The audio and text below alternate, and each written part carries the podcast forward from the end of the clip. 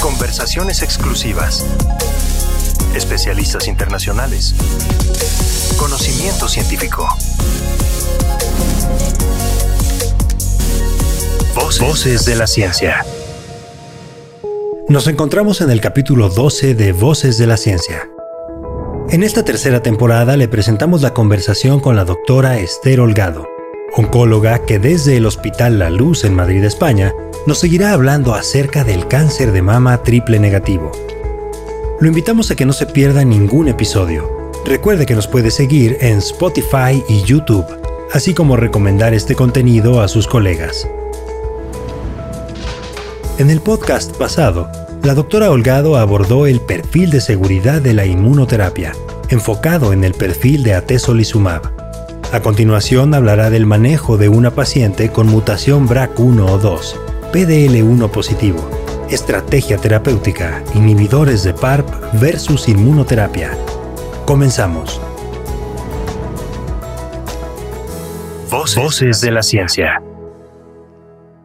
A ver, las pacientes eh, con mutación de BRCA1 o BRCA2, eh, es cierto que estas pacientes lo que hacen es que se selecciona un grupo de pacientes que pueden tener una mayor carga mutacional en el tumor, por lo que es muy posible que sean más sensibles a inmunoterapia. Yo en general lo que busco es eh, pacientes que respondan y fundamentalmente, como he dicho antes, que las respuestas sean duraderas. Y esto a día de hoy solo lo hemos visto con inmunoterapia.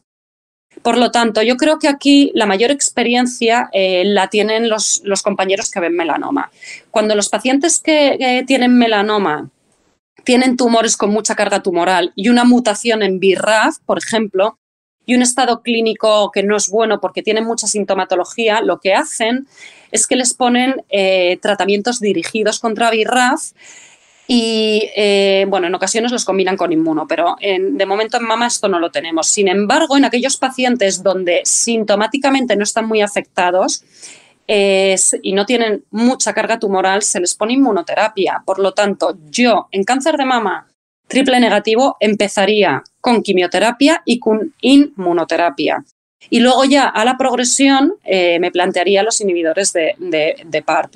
¿Qué ocurre? que ahora hay ensayos clínicos donde se está viendo la combinación de inhibidores de PARP con inmunoterapia, que yo creo que obviamente esto sería lo ideal para estas pacientes, pero hasta que no tengamos resultados todavía no podemos saberlo. Por lo tanto, hasta que tengamos estos resultados, yo personalmente empezaría con quimioterapia y con, inmunoterapia, porque es el único tratamiento que ha demostrado eh, respuestas duraderas y largas supervivencias. ¿Qué ocurre con las dianas terapéuticas, los inhibidores de PARP? Puedes controlar la enfermedad, pero en el momento que quitas el tratamiento la enfermedad progresa. Y esto en inmunoterapia muchas veces no ocurre. Con esta valiosa información concluye la entrega número 12. En el siguiente capítulo la doctora Holgado tratará el tema Comprendiendo el estudio Impassion 131, lo que nos enseñó.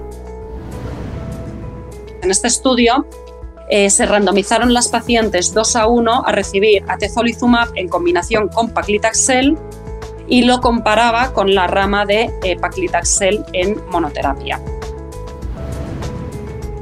Tenemos una cita en el siguiente podcast de Voces de la Ciencia. Recuerde, Spotify y YouTube son las vías para seguirnos. Gracias, hasta la próxima.